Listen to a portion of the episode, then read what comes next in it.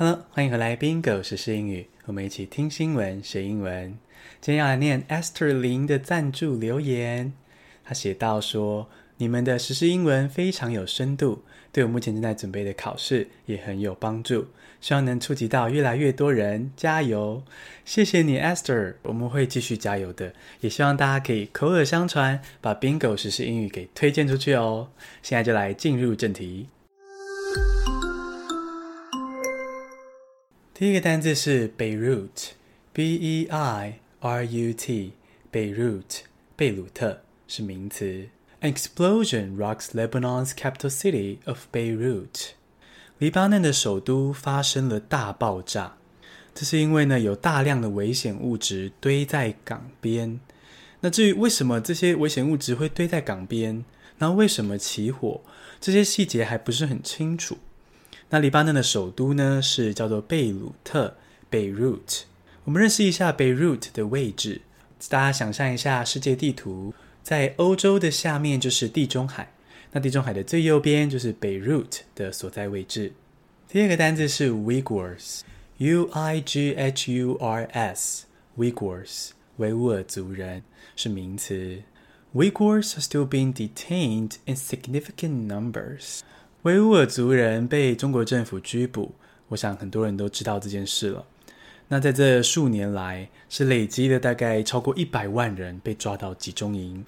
那最近呢，有一位帅气的维吾尔族模特，他被也被拘捕了。那他在这个被拘捕的情况下，偷偷拍下了影片，让大家了解了内部的惨况。那这个新闻值得关注呢，并不是因为他很帅，是因为呢，这位维吾尔族人他都已经藏匿他的身份哦，非常配合中国式的生活方式哦，就是在时尚杂志啊、拍照啊，然后讨生活，结果呢，却还是被中国政府迫害，可见这个集权政府是非常的不讲理，这是这个新闻值得注意的地方。那维吾尔族人就是 Uyghurs。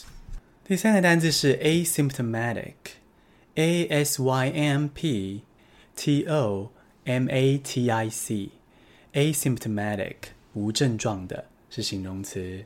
WHO says it is still unclear how much of the virus spread is caused by asymptomatic carriers。第三则新闻，我们来看意大利的疫情。意大利政府发现，他们国内的无症状或者是轻症的患者。这个数量哦是确诊患者的六倍，也就是说呢，有超多的无症状或轻症患者在趴趴走。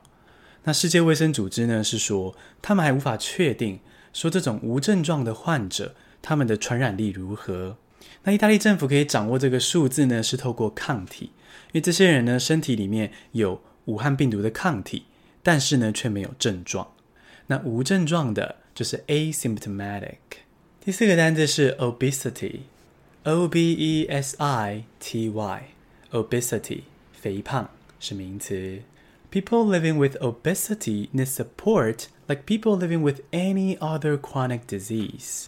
加拿大更新了他们的肥胖治疗指南，医生不该再认为肥胖患者只是懒惰啊，或是没有意志力哦，这样是不对的，应该要去认定说，呃，这就是一种慢性病。